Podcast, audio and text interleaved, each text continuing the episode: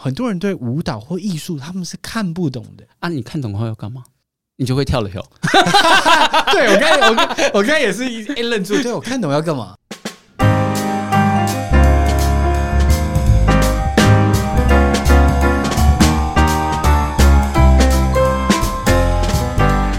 ？Hello，欢迎大家又来到一集你在干嘛？我是这个节目的主持人 Han。我们今天邀请到节目的来宾是张一军，他是一名舞者，他从小就热爱跳舞。他是台湾第一位进入太阳剧团的表演者。经过两千多场的世界巡回之后，五年后他选择回台湾，寻找台湾艺术文化与这片土地的连接。现在他目前在担任疗愈学院的院长。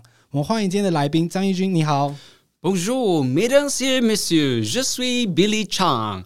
主持人好，大家好，我是义军。哎、欸，你原本就会讲法文吗？没有，就是去太阳剧团才学的。哦，你去那边才学的。哇，那时候会不会对你来说很困难呢？啊？其实还好诶，因为我觉得在太阳剧团，它比较像是一个游乐园，它就是一个你去一个 fantasy world，然后很多事情都有很多可能性，所以在那里好像就是有一种 unlimited 的一种概念。哇，好棒哦！嗯、因为你到那边的话，人生地不熟，第一次去嘛。对，完全是，这是我生平毕业后第一份工作，太太猛了，太夸张。然后去那边就遇见各式各样的人，就是。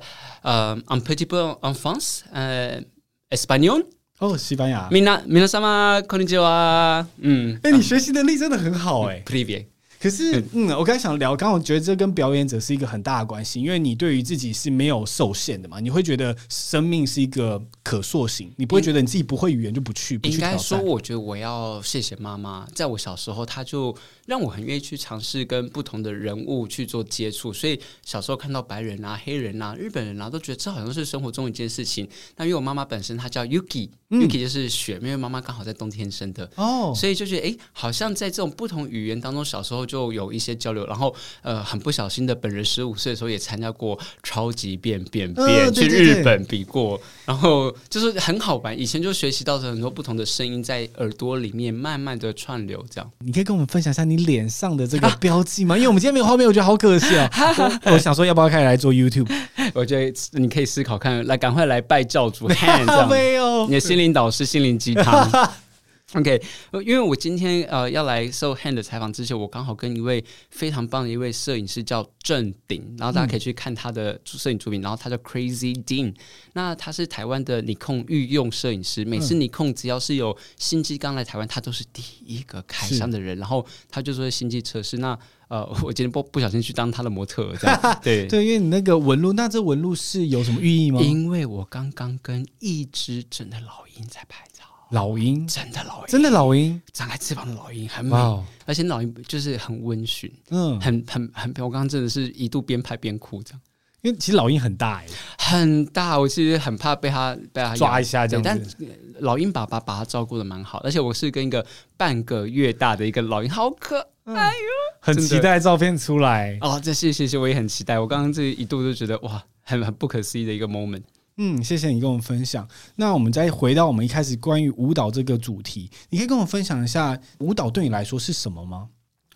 舞蹈对我来讲，它是串联人与人之间的美好关系。怎么说？因为我觉得在早期里面来讲，舞蹈它可能就像我们台湾原住民，他们是手牵手的唱歌，或是像布农族他们唱八部合音的时候是环抱着彼此的腰。那我觉得舞蹈对我来讲，它是一个呃，虽然刚会很多不同语言，但当我们用身体这样的语言的时候，像我们看到小朋友他开心跳音乐，他就会想跳舞，他是很自然，你不用教他，他就会跳舞。所以我觉得舞蹈对我来讲，我离开了太阳剧场，回到台湾之后，我用表演艺术，我用舞蹈去农地里面，去森林里面，让大家一起用身体去认识水、认识光，然后认识更自然的事物。所以对我来讲，舞蹈它对我来讲是人与人之间连接的美好。诶，你刚才讲到舞蹈连接这部分啊，我真的有一个问题想问你，因为我看国外很多的不管生日 party，尤其是印度，他们大家都会跳舞。可台湾相对来说好像比较保守，应该是说台湾是一种很多元文化交融的一个 team。那我们大部分我们有很棒原住民文化，然后也会有很多的汉人文化，所以我觉得那个 happy 好像有点不知道你怎么 happy。对对，但是其实我们都知道应该要有些音乐，要有些舞蹈。但我们现在好像把音乐就是那种古典乐啊拉，然后像我们舞蹈可能说，哎、欸，你学舞的，哎、欸，可以劈个腿吗？这样子会翻一下。啊、但是它其实舞蹈是每一个人都可以有那个权利，可以 shake your body，然后你就你就就很开心可以来舞动这样。所以你觉得？你会认为说每个人都是可以跳舞的？我觉得人人都可以跳舞，而且像前阵子我有受邀到那个国际蒙甲舞蹈节的时候，我还要邀请一位就是身障舞者们一起来演出，就即便他只有单只脚，然后甚至我有跟那种没有手的舞者工作过，我觉得舞蹈它。真的是一种你对于自己的自信的一种认知跟感受，所以我觉得有些人，当你们去观察到，有些人他比较常在划手机，可能不太爱动的，他就比较内收，然后比较内敛的。但是如果他能够放下手机的时候，他有时候就可以很 happy、很开心的舞动自己，shake their body。是，哎、欸、啊，义军好嗨啊，好开心，我也好开心。因为我自己这边，我想再多琢磨一点点，因为我觉得我就是刚才义军讲这种人，就是我觉得我很外向。可是，在像舞蹈这种动作，是不是我擅长的，我就会很害羞。如果像甚至我到夜店，我也不知道要干嘛，嗯，就会在那边不知道怎么办，嗯，因为我就没办法跟着这音乐做任何的连接，嗯。那你会怎么像建议我们想要开始尝试了解自己身身体或建立舞蹈的自信？呃，我觉得这种所谓舞蹈的自信，我觉得大家不妨听完我们今天采访之后呢，等一下你就在洗澡的时候重新认识你的身体。你的身体不要只是沐浴乳跟你身体之间关系，是你的手重新认识你身体的 shape，然后认识你自己身体不同的温度，以及你身体不同部位比较柔软的、比较硬的，多再去认识自己，然后喜欢自己。因为我觉得现在大家都很在乎别人的眼光，嗯，对，忘记自己，我可以很自由自在的 be myself。那我觉得这个比较像是一个民族性的关系，我们好像都活在别人对我们期望当中，当个好孩子，当个好老师，然后当个敬业的人。可是我们可不可以当个很开心的自己？好像是个问号。嗯，对，所以我觉得要不要跳舞，其实不是只是我会不会。而是你愿不愿意？嗯，我就跟义军分享一个点，我有一个小故事可以跟义军讲一下。我自己高中的时候，因为我觉得我肚子蛮大的，所以我这每次出去外面的时候，我就会有点害羞，我就故意想遮我的肚子。可当我年纪越大的时候，我开始享受，这就是我自己，我并不会觉得丢脸，这就是我，我一点都不会觉得羞耻。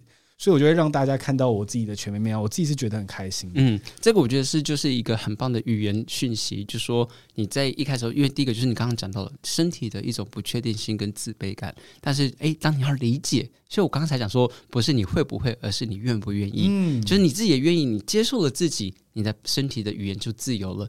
那我们台湾人很多人因为呃跟着韩风走啊，跟着不同的地方去走别人的习惯。你看台湾很多小朋友会跳韩风舞蹈，可是你叫他说台湾舞蹈，你可不可以跟妈妈跳舞？他可能就不想要。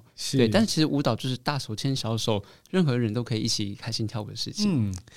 今天听完这集的听众，我记得在洗澡的时候跟自己身体接触一下，我觉得是一个不错体验。Yeah, feel your body，没错，了解自己真的很重要了。嗯，那我们再回到一下舞蹈，我觉得刚刚关于一些原住民啊、台湾文化议题，我们等下接下来可以再多多的聊一下，一定要再回到这个话题。那你记得你是哪一刻发现，哇哦，我就是要舞蹈，我就是一定要当一名舞者？你有这样子的一刻吗？这个 moment 可能跟舞蹈本身没有什么直接连结。但是他的确是在九一一的那时候发生的时候，呃，心中在我心中有一个很大的冲击。那时候看到了这个画面，我觉得太不可思议了。为什么世界上会有这种事情反正？那时候以为是电影，嗯，我也是。对，然后我就觉得太不可思议了。然后那时候那时候又是没有手机的年代，所以那个冰新闻是很 shock。对，没错没错。那那时候我就问我的恩师罗曼菲老师。然后那时候我就问他说：“为什么世界发生这么大的灾难？那我还要在舞蹈教室里面关心我自己，我的姿势优不优美，我的呼吸顺不顺畅，我好不好看？”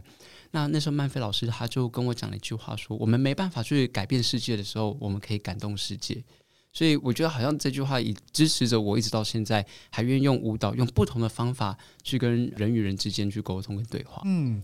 那刚才有提到感动世界，你有什么印象深刻的是哇，这个真的很像有 impact 到人的一个舞蹈或表演吗？OK，就是呃，那我就跟大家分享一个小故事，是我之前带我妈妈，我们在冬天的时候去 Quebec，就是魁北克，嗯、我们那时候去演出的时候，那因为我们在 Cirque du Soleil 里面，呃，太阳剧团演出结束的时候，我们都有很多的一些剩饭剩菜，而且都是非常的好料，delicious 这样。嗯。然后呢，但是演出后我都会跟妈妈就会用那种，我们因为外国没有便当盒，所以我们就用那种呃 grande 的那种咖啡杯，然后把菜。都装好，然后有一些饭啊，然后用被子盖好。然后我那种表演就是，我会很虔诚的给予那边的街友，在雪地里面，然后抱跟妈妈踩着雪，然后去给街友，嗯、然后让他们就跟他们讲 Joyeux Noël，就是 Merry Christmas 的意思，这样、嗯。好棒的一个经验哦。嗯、那。因为你刚刚讲到你母亲对你是一个很大的影响，让你接触各式各样的文化，从来没有阻止你过。可是，在你一篇访谈有提到说，你小时候你母亲确实是阻止你跳舞的。没错，当然，of course，I'm a guy，我是个男生，当然一定要阻止男生跳舞了。怎么你让一个男生去正常跳舞？就是像我们刚回到身体自由这件事情，因为可能妈妈自己本身也是一个没办法去愿意理解自己身体，因为妈妈。的职务就是妈妈，她必须要照顾好孩子，照顾好家庭。嗯、那妈妈的确在一开始，我们有很多家庭革命，对于认知为艺术啊，认知于舞蹈。那以至于到后来当了舞蹈老师之后，开始跟不同的家长，然后阅读孩子们的需要。他可能不是只是要跳舞，而是孩子们自信心的培养。嗯，后来我才发现到说，原来舞蹈不是只是我个人的跳好看，我们能够帮助别人找到生命、找到自信，甚至我之前还有跟孩子们在练习舞蹈时候去拯救家庭的关系。嗯，可是是借由孩子的练习，让这些事情看到爸爸妈妈他们的存在对于孩子的重要性。是，所以我才讲说，好像刚刚讲的很抽象的舞蹈，让我串联起人跟人之间的美好，但是也许他很多事情都。呃，没办法用讲的，没办法用写的，他真的就只能用身体来去诉说的时候，他其实那种感触会更深。嗯，因为我刚才听到义军跟你妈妈的连接是非常深度，你们是非常好的感情。但当时他拒绝你去学跳舞的时候，你当时有什么样的感受，或者是你什么让他说服他说，哎，让我继续做这件事情呢？其实真的要花很多时间，You just have to prove it。因为我觉得，比如说像我以前可能做很多这种家庭革命讲。几次都不懂，可是可能三年五年之后，家长们他们反而回来谢谢我妈妈。哎呦，张妈妈多谢你啦，好你见好这个改啦，我还怎么讲就。借由这些事情，让妈妈自己去明白当初为什么我们会愿意花时间去陪伴孩子。嗯、所以对我来讲，舞蹈它就不是我个人事情，我们比较像是一个陪伴的角色。是，嗯、哦，了解。我觉得这个证明是很重要的。他们可能在短时间，你透过逻辑去跟你妈妈沟通，他们一定是不理解，无法，因为毕竟他们是那时代的教育就不一样的时空背景。嗯、那你透过证明，然后各种声音来跟他讲说，哎，这真的是很重要的一件事情哦，嗯、他一定也觉得很骄傲。对对对对。那你在毕业之后，你也曾经就来到台北找很多的工作嘛？对，那时候是不是没有被录取？我看新闻是这样写。我跟你讲，真的超多，而且我各位听众们，我现在就在信义区，这就是我的一级战区。然后我之后就来这边，很多 audition 大家都不要我。各位，各位，就那时候其实我心中打击，呃，蛮有趣的，也没有说大不大。对我来讲，因为台北就是一个很大的一个。熔炉，然后比如说我，即便到现在还有那种什么找那种什么临时演员的，我什么一小时五十块八十块，我也会去 try。到现在吗？我，我到现在还是是这样啊。哇哦，I don't I don't mind。嗯，那你可以，嗯、可是你当时到台北，因为你刚毕业嘛，然后台北那么竞争，一个大熔炉跟大家竞争，发现，哎，其实跳舞很像不知道可不可以生存呢？你应该有这样子一个挫折。会啊，而且那时候因为。那时候有世贸嘛，很很多就会需要找什么车展模特儿等等之类的，我什么都跑来试的，都试过。反正那种很有，什么时候去路边拿那种牌子啊、举牌都玩过这样。哇，啊！可是那时候你就是你当自己很挫折，你怎么去调试这样子的心情？我觉得这时候呢，呃，我觉得除了心情上面的调整，我其实更建议大家是不要有太多的期待，就是。我们要期待我们生命是什么？其实所有事情对我们来讲，所谓的失败就是你成功的开始。就说我们就在从这种一次又一次的挫败中，或是可能人家不要你了，但是不代表这是你要的方向。也许有另外一扇门值得你跟去走，这样。嗯，我觉得很好，就时机啦。有时候时机就是现在时机真的味道，对，因为后来马上都收到太阳马戏团的邀约了。那真的是 right after，真的就是在之后就马上就所以。但是我觉得，即便我我应该说，我觉得我们常常都会听到一个人啊、呃、分享啊，他怎么样过去失败，然后又到成功。对但是我觉得今天也想跟各位听众跟 Han 来分享到说，即便你成功了，它还是只是一个过程，没错，其实是那个呃存在的当下。如果当你愿意。放下你的身段，就像刚刚嘿，你跟我分享说，你原本是工程师，但你现在来做 podcast，对是因为你要用声音来去串联人跟人之间的美好。没错，没错。所以这也是一种，就是说你放下的东西，其实你得到更多。是，对。而且我觉得有时候很常人沉溺在过去，因为你可能会想说，嗯、哦，我已经做了这件事情，像那时候考到某某学校就不不特别透露，然后大家都觉得哇，好棒哦，你已经人生就完美了，你 that's it。嗯。可是其实真的快乐就是那五秒，就录取那五秒，嗯，之后就开始一连串的别的事情，所以它不会是说你到达某个目的你就结束了，是，是一直不断演进的一个过程。那你当时是在哪里收到就是太阳马戏团的邀约啊？大家各位听众们，我们现在是不是正在面临一个 COVID nineteen 的一个 disaster moment？、嗯、那那时候就是 SARS 的时候了。大家可以想想，那都已经多久之前了？是那时候就是刚好是那种 SARS 差不多前后的时候。那时候 Cirque du Soleil 第一、唯一一次，也是最后一次有亲自来台湾做 audition。然后我之后真的想再把太阳马戏团邀请来台湾的时候，就没想到网络蓬勃发达，那他们就比较不会再来台湾。不然。我真的一度哦，速度不止一度，速度很多次。各位听众们，我很努力想要把太阳马戏团再来台湾，因为我觉得台湾太多很棒很棒的人选。不过后来真的是因为网络发达了，后来就是 Instagram、Facebook 等这些，他们基本上都直接从上面去选，因为他可能就从流量等这些。所以，Han，你刚刚讲到一个 keyword。在一个时代的里面创造了一种对的 moment，因为那时候就是没有网络，哦、那时候完全没有什么生能量的人、哦，好可惜哦。因为我觉得刚才听到义军这样讲，就是现在可能用 Instagram 这种方式去交流，觉得少了一点温度。就就是说它，它你它是一种数字的累积跟含量。那有些人像这种 big business 或是那种 international company，他们可能就是看这个流量，对，然后去看你的 follower 啊，你的所有影片就会一直丢，一直丢，一直丢。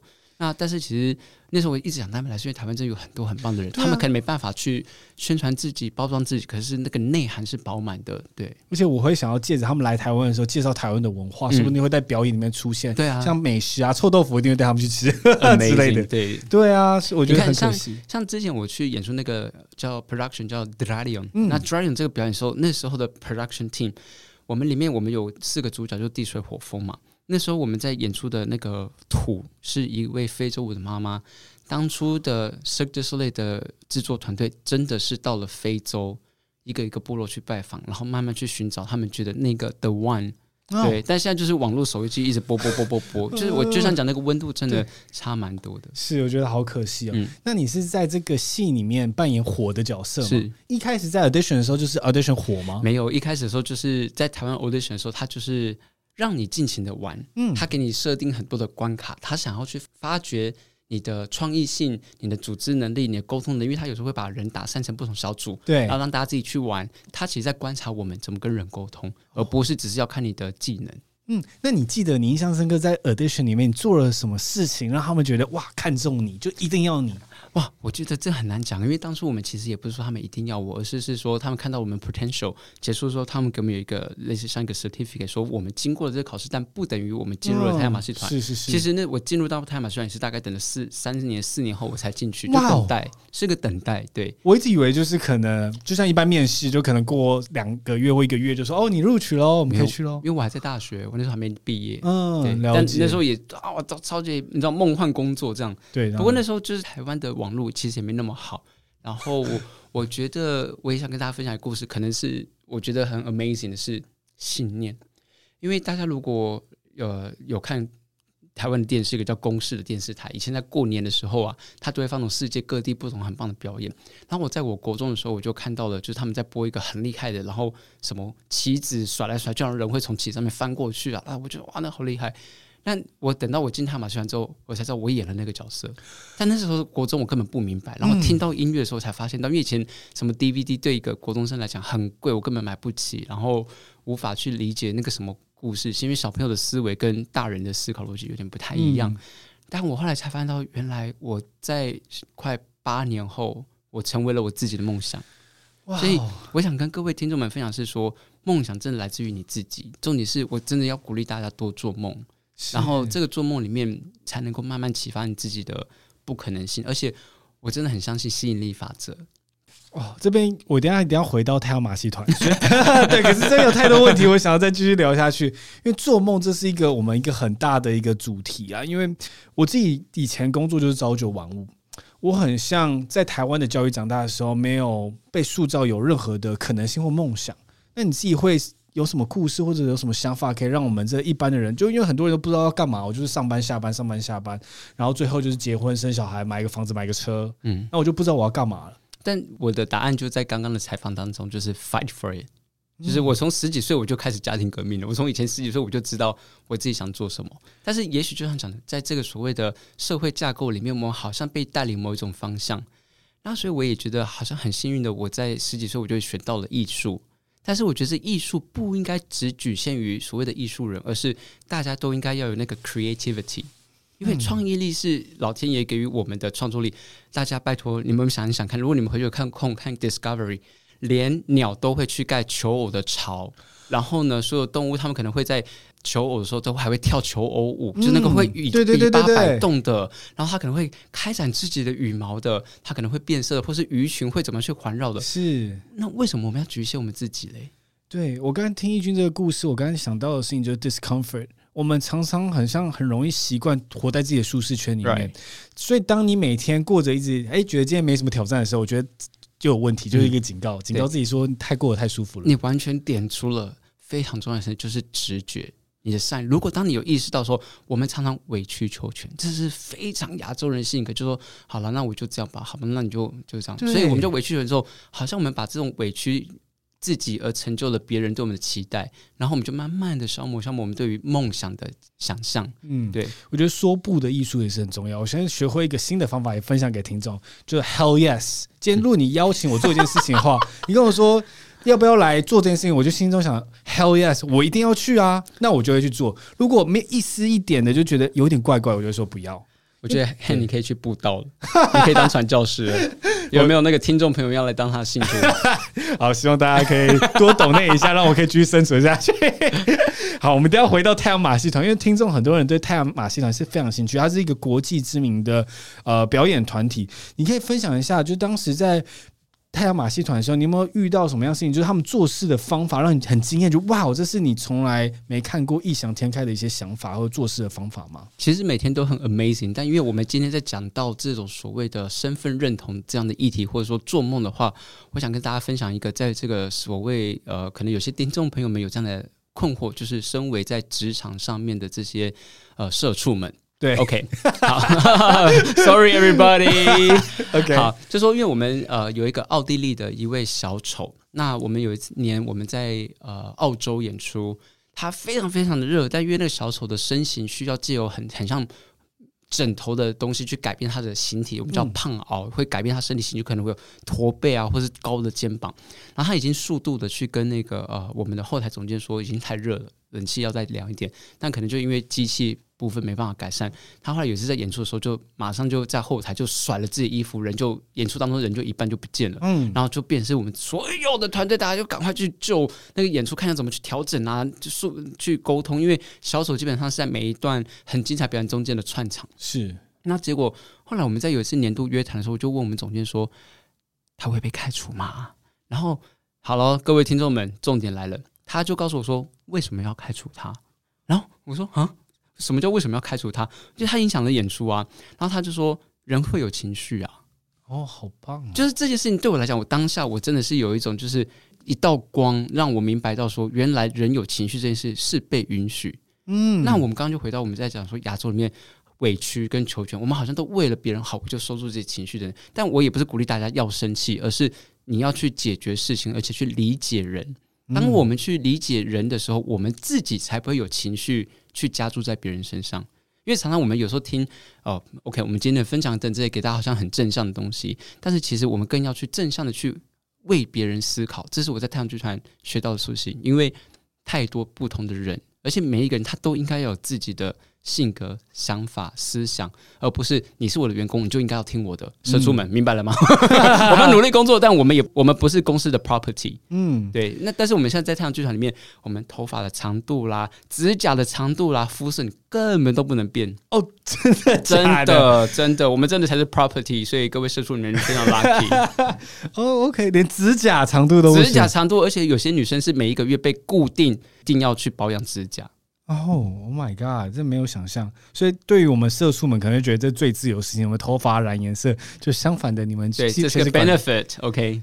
可是我在刚才听义军这个分享，我觉得我也是听到哇，我也是 shock，从来没有想过这样子的事情。他竟然讲出这样子的话，所以我在想说，今天如果我是他，我要怎么去平衡这件事情？嗯，什么时候是过度为别人着想，什么时候是为自己着想？像举一个例子好了，我自己很重朋友，我是一个很爱朋友的人，但是如果朋友请我帮忙，什么都会尽量说好。如果我真的有这个能力的话，可是有时候会变成别人太理所当然。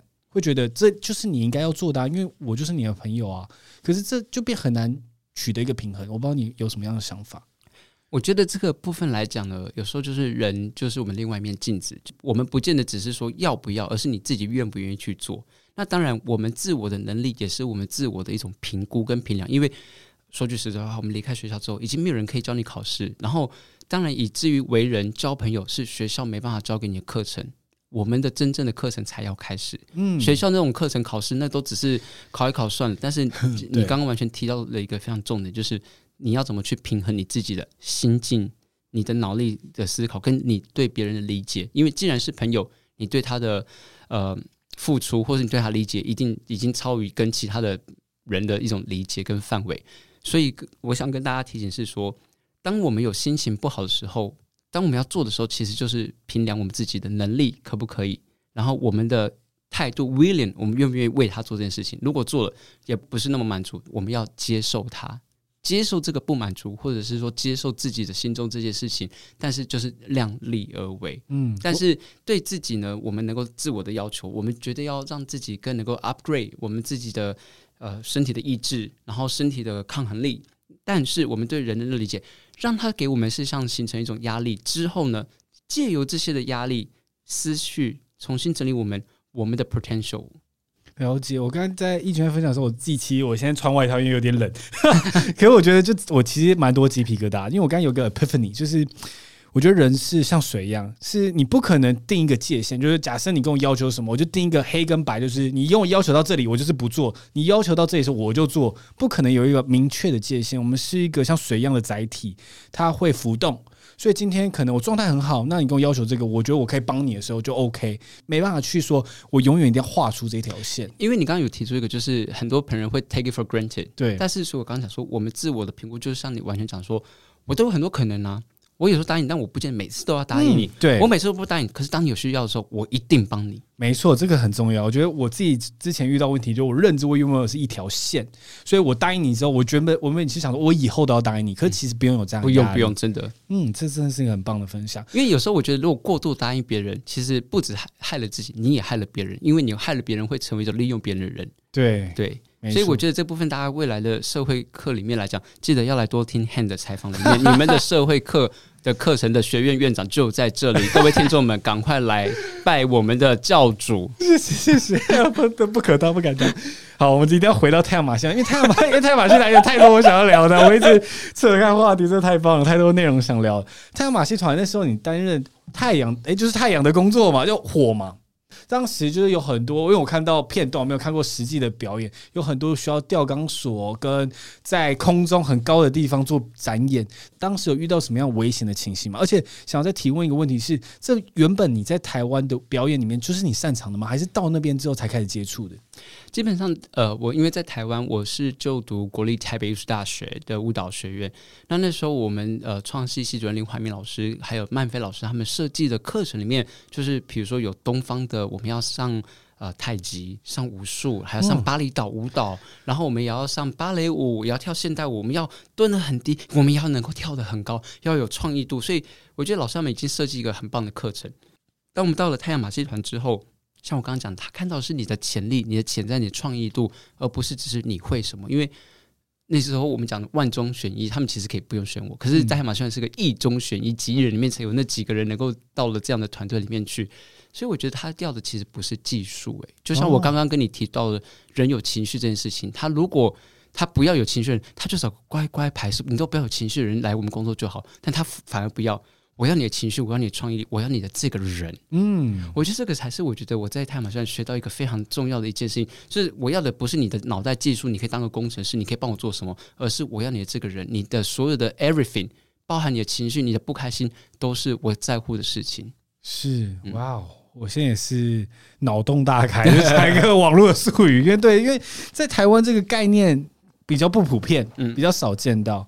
那你刚刚去你去太阳马戏团的时候，你是带着你母亲一起去的吗？我没有，那时候我们家境其实没有很好，然后我大概也是就是工作几个月，有些收入之后，我才帮妈妈买机票。那时候其实我很害怕，因为妈妈没有自己坐过。international 的嗯，对对对，我很怕妈妈会被哪里转机会转不见，我就好担心了，怎么办？你说怕弄丢吗？那时候没有手机啊，哦对对啊，那时候没有手机啊，我就很担心妈妈不见怎么办？然后我还我还在演出的时候，因为妈妈飞来台湾的时间刚好我那时候还要表演，然后我还在就是饭店，我还自己帮妈妈做个大字报，然后还给那个计程车司机说，please help me take you know raise this one 这样，然后对，很好玩。对，我觉得没有手机的时候，反而其实生活是很有趣，因为你必须绞尽脑汁去思考你要怎么去沟通，你要为什么有飞鸽传书，你为什么要去写情书，因为你就会绞尽任何 everything。为什么有人在什么罗密欧朱丽叶楼上楼下？因为你有太多事情，你没办法只用 Line 讯息或者 Messenger 去传递的，你必须 do it。没错，没错。那时候我第，因为我大学是在桃园读书，然后我第一次骑摩托车从台北到桃园，没有离开过台北。我骑了大概快半个小时，我后来到那边问说：“哎，这到桃园了吗？”他跟我说：“哎，大大哥，你在基隆。”我没有离开过，啊，我没有那时候没有 iPhone，没有任何 GPS 啊。然后我们只能看着那路牌，什么就是什么省道还国道这样子骑，然后就雾煞煞骑到基隆。所以你的这句话其实点出一个 adventure，其实人生的美好。我们现在人就是因为太规划。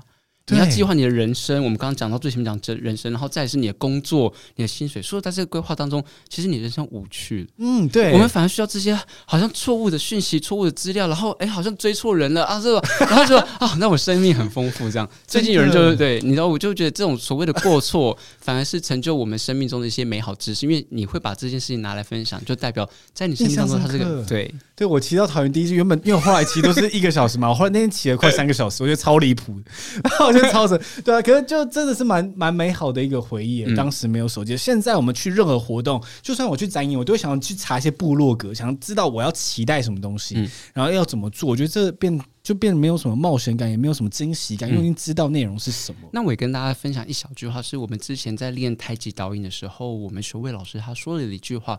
我们在练太极导演的时候，就是先依规矩，再脱规矩。就是你知道太极的架子，就是那个 form 怎么去做。可当你真正会的时候，你就应该忘掉了这一切。那我们在这个所谓的手机这个所谓呃讯息里面，我们如何依依循着这种科技时代的来临？但我们不要被科技所架空。嗯，那当时就是你在做太阳剧团的时候，因为很多危险的动作嘛，那遇到什么样危急的情况吗？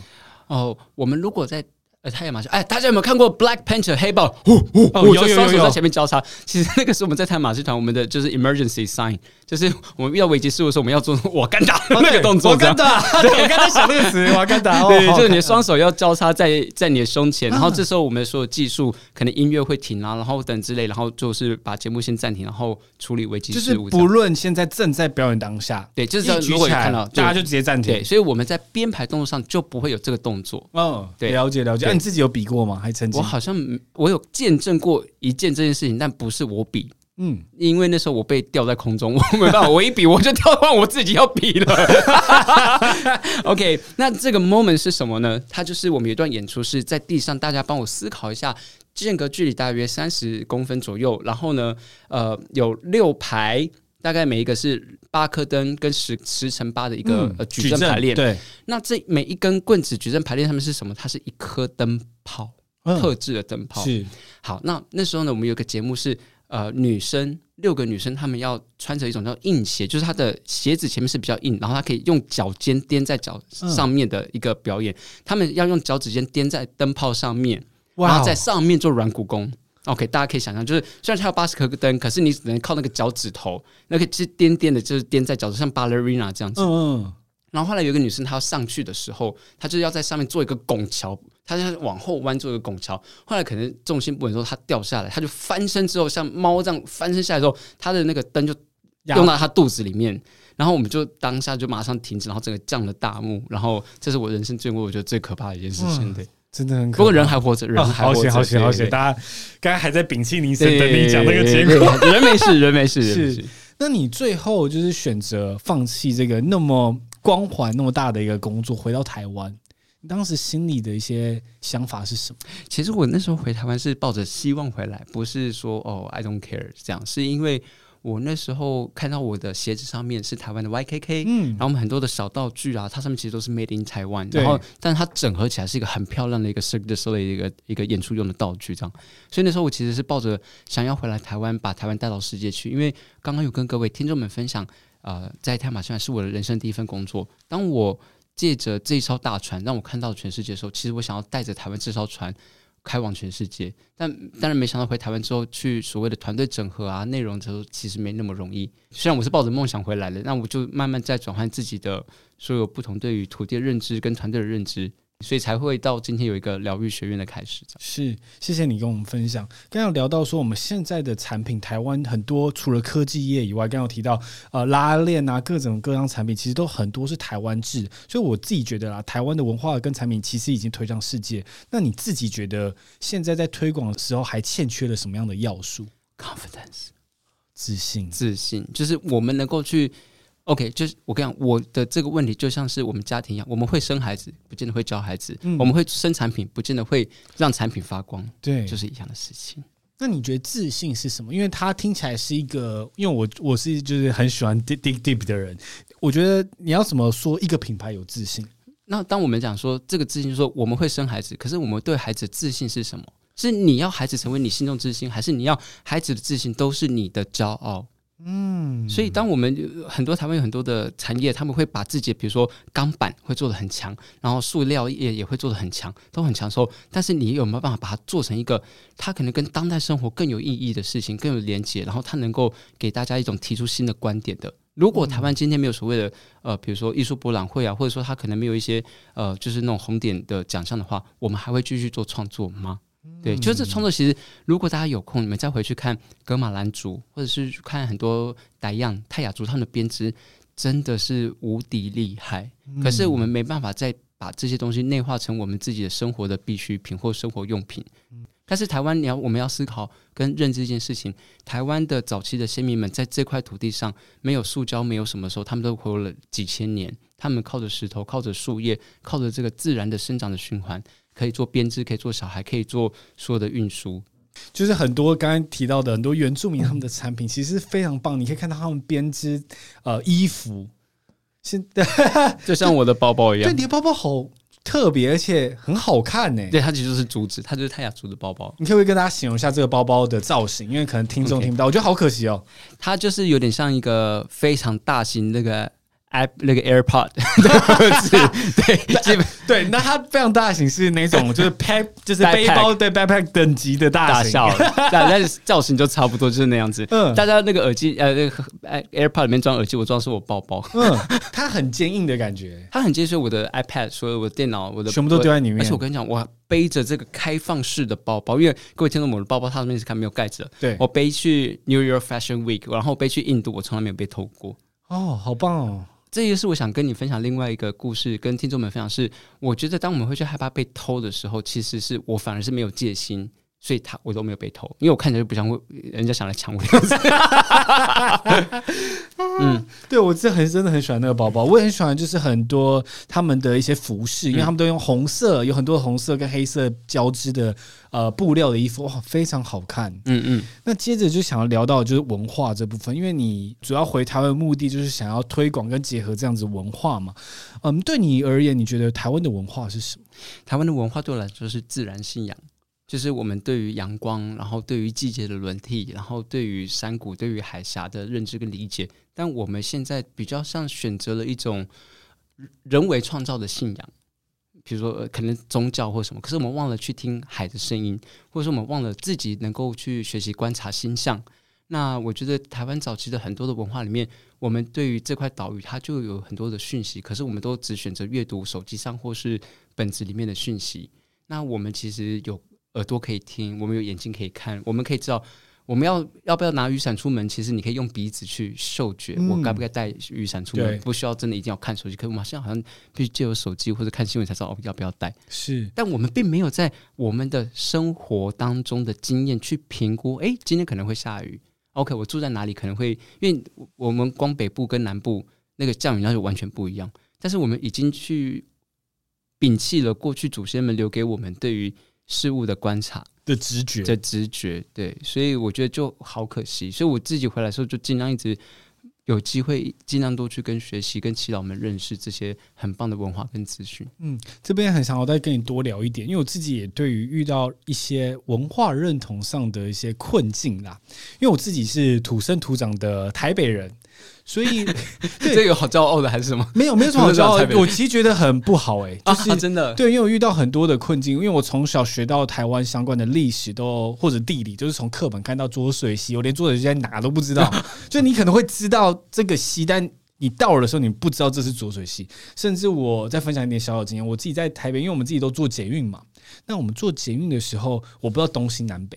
所以我从小都都到大都不知道永和在在南边还在北边，因为我们就坐捷运就会到了，所以我出来就是，我觉得是非常可惜的。那刚才讲到一些像文化的认同啊，我自己也是有一些困境，像嗯，我自己很我自己是很爱台湾的一个人，我自己这样觉得，因为我小时候有去过加拿大一小段时间，那当时那边的朋友就是呃加拿大人，他们就然后他们就说呃台湾在哪里啊？然后我就爆哭，我就说。你怎么会不知道台湾在哪里？我就半夜，他为了让我不哭，那时候还小学小一、小二，然后他就带一个世界地图给我看，你指给我看，我就指给他看，我很骄傲说这就是台湾，这是我住的地方。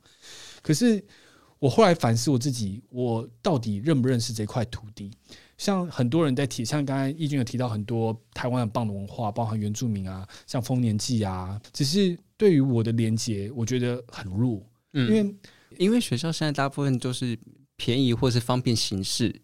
所以，比如说很多的毕业旅行回来就是去游乐园玩，但是我们忘记去就是文化村，对，或者是我们少了可以跟人交流。我先不管是不是部落，不管你要不要去跟原住民，即便是交流这件事情，可能都是问题。就是说，他好像我们所有的让学生去交流的东西都要被设定好了。但是，就像前阵子台北是不是在设定那个荡秋千要四十秒这件事情，就是说我们少了让孩子们能够彼此沟通或是协调的这个时间或机会。那所以好像。我们到底所谓的设计是要设计什么？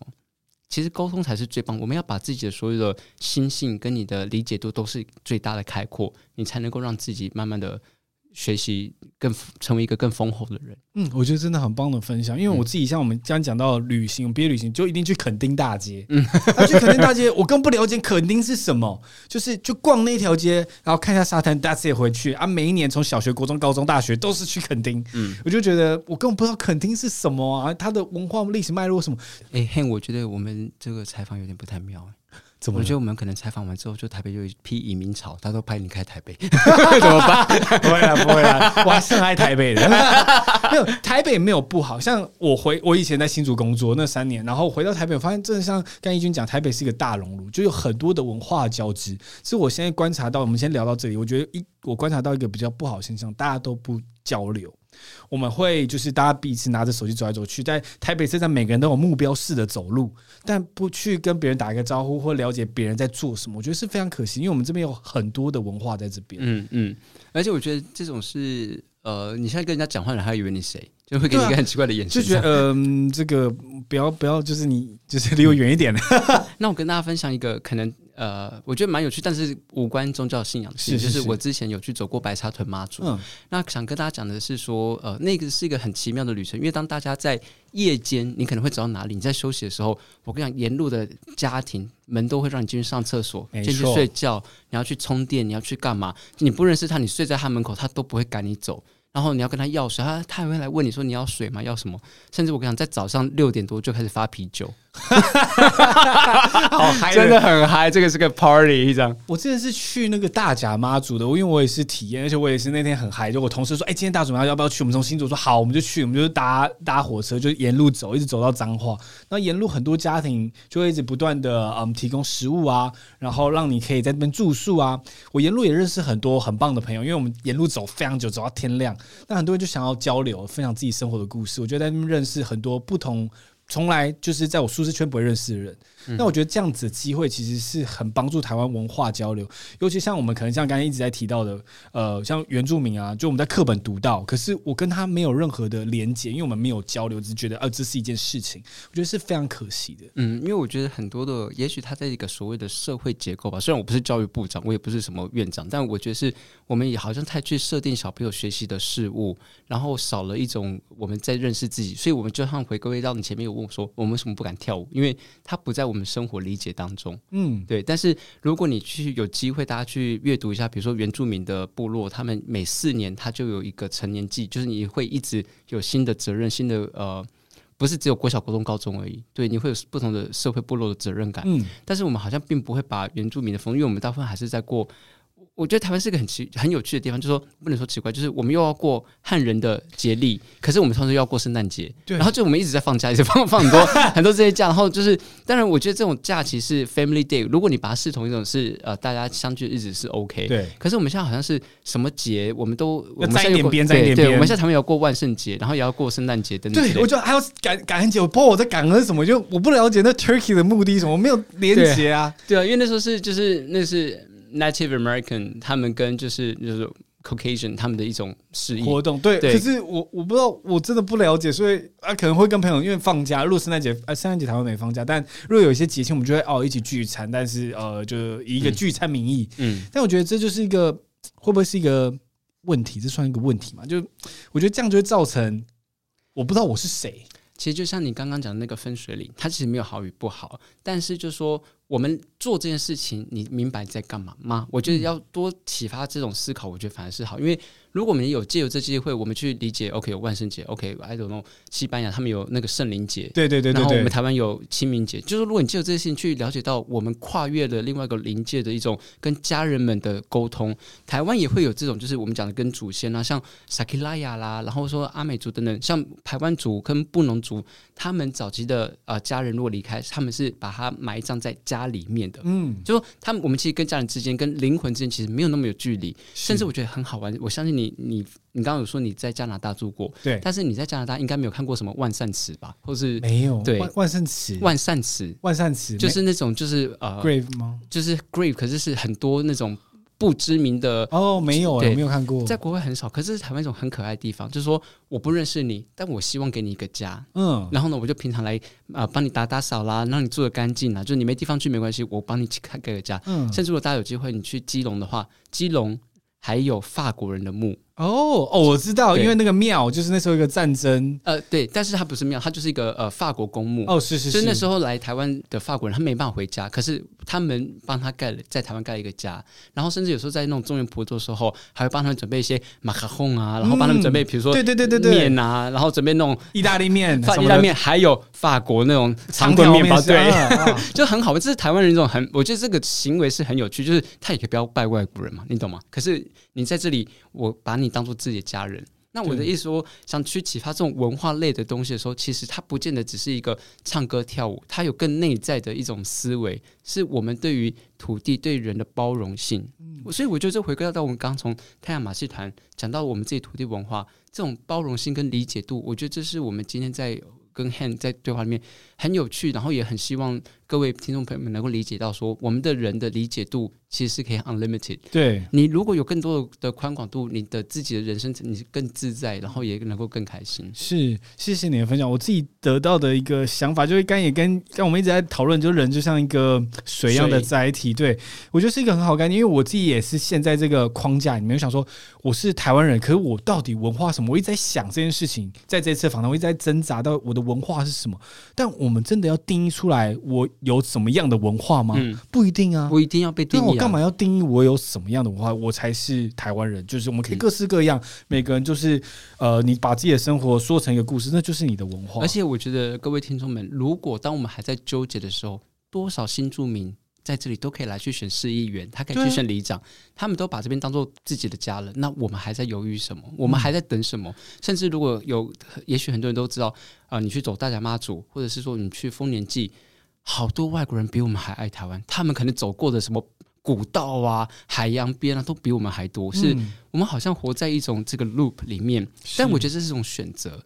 所以从你刚刚选择，你从工程师来做的一个 freelancer podcast，然后或者是说我选择就是在这个自由界里面，我觉得这是你在这种生命中找到一种自在。嗯，自在之后，你开始找到你自己的自信，然后你的自由里面就能够成为你的生命中的所有养分。哇，Well said，Well said。哇，我这个这句话，大家我觉得可以回去多听几遍。然后，我觉得这期访谈其实有很多的内容，真的是要认慢慢的品味，才可以 comprehend 到你的脑袋里面。我自己觉得啦，嗯、因为就是可能对一些人可能会是一个很跳出框架的内容。嗯，那、啊、真的吗？这样子会太跳出框架？我自己会觉得啦，因为我们平常很少思考这样子的事情。我们还是在讲中文吧？啊，对，我们是 讲法文，我也会。J i m p e l 哎，这是法文吗？对 对对，是那边。嗯，那个 突然有点 off guard 这样子。那就是对于现在台湾人，呃，不是台湾，不要讲台湾人好，就是现在任何人对于自己身份有点不认同或者不了解自己，你会建议他们怎么做？因为我们这个节目，我希望有更多的实际的 to do。嗯，就我要怎么去开阔我的视野？你会就像我们刚才讲，如果要想要开始认识自己的身体，我们从洗澡开始。但我这样的话，我就来跟大家分享说，你要认识自己开始的话，就去看你脸书或者是你呃动态所有当天你不看的东西，因为现在的手机太所谓的人工智慧，它去阅读或者它去浏览你的浏览记录，它会去找到你的习惯。然后在这种习惯里面，它好像就是会慢慢的缩限你，或者是聚焦在你喜欢的事物上。没错。但是其实我们可以喜欢的事情很多，可是我们好像就已经被形塑在这个呃，OK，我们在亚洲里面，我们已经被形塑在一个人格特质里面。然后呢，你现在使用手机，你又被缩限在一种你喜欢看，有人就喜欢看完美的啦，有的就喜欢看漂漂亮，有的喜欢看吃的，然后你好像对这个好像我们好像变成一种美食 expert。但其实我们都可以去试试看，都可以去看看，然后你也可以让自己去。呃，开拓更多自己的脚掌，可以去踩着石头啊，踩踩着沙滩，可以踩着溪流，然后你可以多用我们的上天给我们的恩赐，我们有眼睛，我们有鼻子，有 flavor，有耳朵，有你的肌肤，你可以。用你的所有的一切去阅读这片岛屿，不见得只有用手机觉得哦，这里好漂亮，我要去这里。嗯，对。然后就要学习 hand adventure，就是骑着摩托车，你就去一个你不知道的地方。对啊，我觉得可以鼓励大家，不然我们来大家鼓励做一件事情，就我们可以骑摩托车环岛，然后我们不带手机试试看。哦，大家敢不敢？你知道这个是个 challenge，对，啊真的其实很困难。因为我遇过一个朋友，他环岛，然后他没有预定任何饭店，我觉得超棒。他就骑到哪里，当天再预定，然后就觉得哇，遇到一些不好的饭店，遇到非常好的 host，他曾经也住过庙里面，因为就是找不到饭店，然后结果呃庙的住持就跟他聊了一整晚，他也觉得哇好棒哦，交到一个很交心的朋友。嗯，从你的分享呢，我真的诚心的建议所有的听众朋友们，我们的富有不是来自于有，而是我们的富有是来自于因为我们没有，而让更多人的呃生活的信念而丰富我们的人生。嗯，那最后你可以跟我们分享一下你最近在做的事情吗？什么是疗愈学院啊？呃，因为我最近搬到了啊，你刚刚说你都不知道那个呃桃园在哪里，那你我考考你，你在台北住那么久，你知道柯子林在哪吗？我没有听过柯子。林，完蛋了，可能台北很多台北都不知道柯子柯子林在哪，对，他还在台新北的范围内。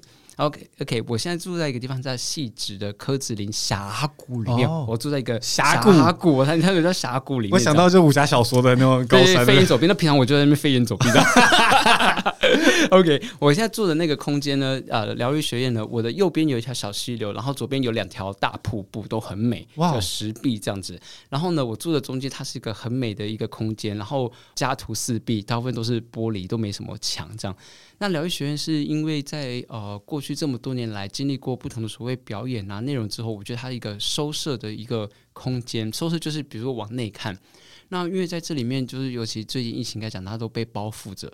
那我想要在一种就是鸟巢的空间的概念，就是它既开放，但是它又安全的一种空间。嗯，那我们在每一个满月的时候，我们有个叫做望月潮，望月就是呃望春风的望，然后满月的月，然后潮水的潮。月亮它其实有一个月球引力，这大家都知道。是。那我在这个望月巢的时候，我会从晚上六点到早上六点的时候，我们会希望大家不要用手机，嗯、然后呢，这时候也不对话，然后你就等于是你自己去面对孤独的自己，然后你面对几乎没有光的空间里面，但是你耳朵其实是可以看到、听到溪流。你的皮肤是可以感受到月光的温润的，然后你也可以去感觉自己的身体里面跟地球一样，百分之七十都是水分的这样一个载体，然后你的身体的变化，然后早上我们会带大家去森林的步道走一走，然后我们会练一套拳，然后之后帮大家准备一套全部舒适的 buffet。哇哦，那有什么限制吗？或者我要怎么参加？顺便跟大家分享一下。哦，就是大家如果可以去 Instagram 可以 follow 一下，就是疗愈学院的，我们有一些照片啊，有些活动。那基本上，呃，我觉得疗愈学院还有不同的课程。然后像之前我们我们还会再找一些疗愈师，我们会来做一些颂钵音疗，然后我们也会做呃身体调理。然后之前我们更希望说，我们慢慢的去协助说，让大家能够去手做、去玩、去认识自己的身体。嗯，就疗愈学院里面有很多的内容，我在看的时候听到冥想这件事情。嗯那冥想是什么？或者是有什么方法可以建议我们一般朝九晚五的上班族可以做的？好，嗯，各位大家如果一听到冥想的话，可能就是比如说双腿会弯曲，然后眼睛会闭起来，深呼吸、吐气这样。但我以我来讲呢，我觉得冥想是你专注做一件事情。比如说我的冥想，它可能就是在折衣服，我去收纳颜色，然后我去找到它的线，我去看待这件事情。所以我觉得冥想它应该是一种生活。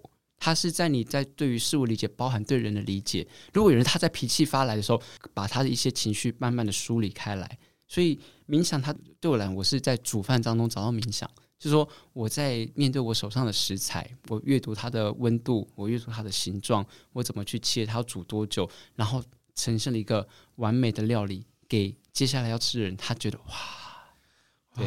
所以我觉得冥想不是只是一个行为。它是一种你对于一种生命的一种理解。嗯嗯嗯，哇，谢谢你分享。嗯，不会。那那个我不好意思，我想拉回去讲最后一个话题，我到时候会捡回去。这个问题我真的很想要问，那我刚刚不小心跳过。你今天好多问题想问，不好意思啊。那之前你在很多文章提到你，大家都会说你是一个舞蹈的苦行僧。那你有提到一句话，就是你训练非常辛苦，必须先苦其心志，劳其筋骨，饿其体肤，空乏其身。那你是怎么抓到就是这个？那么艰苦的训练跟生活的一个平衡，呃，我觉得你已经把答案讲完了，就是最棒的就是平衡，就是你在这个所有挑战当中，你必须要 challenge 你自己，但是呢，你在平衡当中你要找到你要有下一步往前走。比如说，就像我跟妈妈刚刚讲说，我们要跳的时候，我有很多家庭抗争，可是我并不是抗争我跟家里闹翻不好，而是我的抗争是为了找到 harmony。那所以我就借由这个呃苦其心志呢，你必须到要明白到你哪里不足。这必须你要自己去探索，而且回归到你刚刚我们采访中有一段很重要，就是你不要觉得太满足，你永远要觉得那个不满足不是对物资呃物欲的，而是我对我自己的思考逻辑跟阅读能力。为什么我会容易生气？我们有时候那个为什么可能不叫都只对人，有时候也可以对我们自己去 question ourselves。然后劳起筋骨，就是当然因为表演者，我觉得嗯，老天爷给了我们这么棒的身体，有这么棒的韧带，然后。大家最近可能都看完东京奥运了，看到哇，每个运动选手都超棒的。可是我们每一个人都有这些能力，我们不见得要当奥运选手，但是我们可以跳，我们可以游，我们可以爬。我们老天爷给了我们这么棒的身体，我们可以爬树，我们可以游泳、游水，只是我们选择不要而已。嗯，你你懂我意思吗？我觉得那个劳其筋骨，只是因为这个劳其筋骨，大家不要觉得说我一定只能做苦役，而是我们的身体的手指头可以创作。然后可以爬树，可以拥抱人，然后我们也可以很温暖的去呵护土地。然后我们的脚，它其实可以承受，你看它又可以游泳，然后又可以去爬山、爬树的。然后我觉得那个饿其体肤这件事情，是我觉得有我们现在当代的社会真的太呃 fulfill ourselves，就是我们太容易被喂饱喂足，全部都太满，然后反而又来嫌恶，然后就会觉得这个也不够，那个服务不好，什么都不够，因为我们心中的那个呃。呃，desire 喂得太饱满了，这就是神隐少女那时候宫崎骏在画的时候想要提出我们的一个反思了。哦、我不知道哎、欸，我只看到那大怪物，讲是很多，我没有想到那么深的寓意。不管是这个大怪物或是爸爸都是一样啊。嗯、我们好像都认为说，哦，只要我付钱，我就可以吃。小钱有跟爸爸说，爸爸那不要吃，对对对，然后但是他说没关系啊，他然后他们就吃。我们都觉得好像很多事情都是我可以去解决的事情，但是很多我们忘记了 respect 这件事情。嗯。没错，没错，这也是非常重要的一个观点。嗯、那可是刚关于就劳其筋骨这件事情啊，我想要再稍微小小 digging 一下，因为你在训练的时候，你自己会觉得你是一个天生生下来适合跳舞的人吗？你的筋啊，你的身体结构啊，你觉得你是吗？我觉得我不是一个这么得天独厚的一个身体的人，因为我觉得就是因为我没有，所以我才去找有，所以我可能在我们那个年代里面不是身材最好的舞者，可是我觉得。我愿意去，呃，因为我刚刚讲说，舞蹈是我跟世界对话一种方法。我我不觉得我的身材是好的，或是适合当舞者的。可是，在这个呃苦其辛苦里面，我慢慢去跟我自己去对话，找到我的可能性。那因为我们平常大家应该都有机会，应该会接触到复健嘛。你去整理自己的身体，你可能受伤了。那我们其实当一个表演者，其实我们就是一直受伤，一直整理，一直受伤，一直整理。嗯、对，所以在这个的创作当中，大家你们。我们光想你们的第一个舞蹈是什么？你们先想想看，给自己十秒钟。你的第一个舞蹈是什么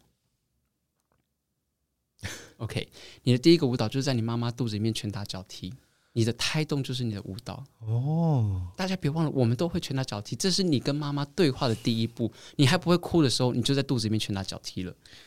这是你传，你跟你在传递的第一个讯息，你是活着，You are alive。对，我好讨厌我刚刚第一个第我刚刚想到的想法，我想到就是跳芭蕾舞，也不错啦。对，可是我觉得这就是一个问题，因为我既定印象就觉得哦，你问我第一个舞蹈什么，我想到哎，我手举起来这样子，对，所以我就想说，哎，这才是舞蹈。嗯、可不是，这没有任何的界定。我拳打脚踢就是我的、啊，对啊，这是你的第一个。你会讲话，你会哭之前，你就会动了。嗯，对。觉得这是一个很棒的反思，可是什么时候？因为刚刚我们讲到平衡才是重点。你曾经有一度就是会想要放弃吗？因为这些训练是非常辛苦的，你必须把筋劈很开，你需要面对那么多高空的恐惧、生命的危险。大大家要什么平平衡？我有什么时候 give up？我跟你讲，physically 的痛都不是痛，最痛其实是 mentally。有时候你可能练了很半年，你不能表演了。对，你怎么去平衡？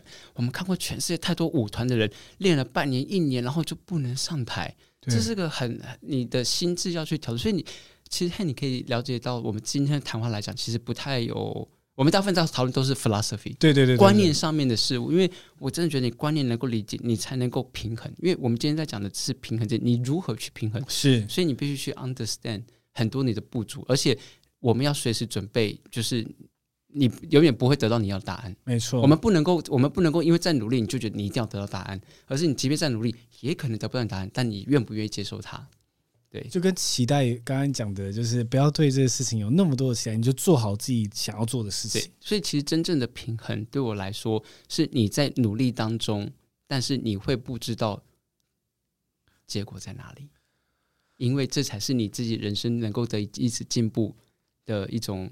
目标跟探索，因为你永远不知道你的终点在哪，所以你会一直去探索。是，哇，wow, 谢谢今天翊君的分享。我们最后会准备一些固定问题问每一位听众。OK，那如果你只在孤岛上只能带一本书，你会想带哪一本书？La Petite Prince，那是什么？我听不懂。小王子 哦，小王子为什么？因为他有很多星球啊。我只有在孤岛，我当然就 是可以带我去其他星球看看，坐一坐这样。嗯。你是什么时候看第一次看到小王子？啊，那高中的时候吧，那时候就是刚来台北，然后你知道有上英文课，老师有推荐，然后就我还记得我是去成品买了一本那种中英对照的本，嗯，对对对。那你看完之后，对你来说有什么样的感触吗？或者有什么样新的？我大概三五年之后都会重新看一次吧。然后其实每次看的心情都不一样，以前就觉得很好玩，然后很有趣，然后后来之后才发现到说，他其实对我现在理解是就是保保持初衷跟初心。对，然后你虽然好像随时都会被人家骗，但是其实我们这边都会被骗。你最爱的一部电影或纪录片是哪一部？哦，这个有点困难的，因为喜欢的电影真的太多。嗯，让我可以让我给我十秒，可以可以可以，没问题没问题。最喜欢的电影哦，它有它有点比较像是个影片，但我觉得大家可能平常不太在院线上看得到，叫做《Ashes and Snow》，大家回去可以 Google YouTube 一下，它一定有。Ashes 就是 A S H E S，Ashes 是灰尘，and Snow 就是。雨雪花，它是一一部呃加拿大导演，他去花了十年的一个音乐记录影片，大概一个多小时两个小时。它有一些文字叙述，然后它有很多的关于人跟自然之间的一种结合跟 balance，这样、嗯、我觉得超级超级无敌美。但那时候我在看的时候，我其实看不太懂。然后我觉得他也跳脱了一种所谓的纪录片或内容，因为它不太有一个呃告诉你要的答案，但是他就是。有点像我们今天对话，好像告诉你一些道理，但其实我也没跟你讲什么道理。我跟你讲，你想非讲，对对对对，这样最好。没有，那你刚刚讲到你看不懂哎，因为刚才讲到艺，就是不好意思，我又突然想聊一点点东西。就是刚才讲到看不懂，很多人对舞蹈或艺术他们是看不懂的。啊，你看懂的话要干嘛？你就会跳了跳。对，我刚才我我刚才也是一一愣住。对，我看懂要干嘛？对啊，我只要感受就好了。我干嘛看得懂？那所以你的感受不需要用理解去理解啊。对，因为它是感受啊，嗯，对啊，你你如果理解它，你要干嘛？你你要成为下一代林怀民吗？还是你要成为什么？就是我觉得这也是我们现在教育里面，就是我们好像很喜欢标准答案。对，还要就是这一段演出让人感觉到悲伤，嗯、你应该就要感觉到悲伤。然后当你没达到标准答案，就会难过。哦、所以当你没有标准答案的时候，你就没有所谓特别难过，所谓的期待。对啊，那我们是不是就局限了我要开心还不开心，或者我看懂或不看懂？但是其实很多事物不是只有好或不好啊。对啊，是你自己好喜欢。对，谢谢。嗯、那 又回到我们的固定问题：如果你能回到大学毕业这一天，你会对自己说什么？我不知道，因为我没参加毕业典礼。那就是像假设，如果你就是开一个门，假设我们离开这录音室.然后你突然就回到你大学毕业那一刻，不一定在毕业典礼.你在干嘛都可以。你会想告诉自己什么？你 lesson 你 learn 这几年，never regret，就是永远不要就是觉得后悔，因为你的每一天都无法被复制。你每天遇到的人，可能即便是家人，可是每天是无法被复制。所以我觉得永远不要觉得后悔。所以你要怎么去设定你的每一天能够过得精彩？我觉得是你可以自己决定的。如果大家对你在做的事情有兴趣，大家可以在哪里找到呢？OK，大家 You can follow my follow me on Facebook，就是大家可以找张义群工厂张顺医生的义将军的军。没问题，我们会把这些所有资料打在 show notes 里面。Thank you so much。所以，如果听众对义军有兴趣的话，可以直接点那个链接，就可以追踪他在做的事情。嗯、那也跟大家分享一下，我一月一号呢，我会我们刚讲到垦丁，我一月一号会在屏东的海口港，我有一个新全新的制作，叫做《蜂巢变》。嗯，那它就是《蜂巢变》，我们在讲是落山风的一个故事。那因为我们因为整个大地上已经受到了很多不同的。呃，人为的破坏，所以整个世界正在就是进行这个 climate change，就是温室效应。那所以我想要借由一个呃古谣泰武古谣的叙述，还有我邀请到了呃非常棒的一位台湾族歌手戴小军，他来莅临演出。我们想要用一些古谣去串联人跟人之间的一样记忆跟美好，所以我们甚至是在我们会算好那天的落日时间，带着所有的观众一千多人坐在海滩上，面朝着。二零二二年的第一个夕阳，用祝福，用古谣，大家在古谣声当中，慢慢的感受到落日下去。然后之后我们会在后面搭配很多的装置艺术家的部分，我们会有一个中间有个大萤火，我们慢慢的生活里面，然后帮大家祝福，然后希望点亮一个光明的二零二二年。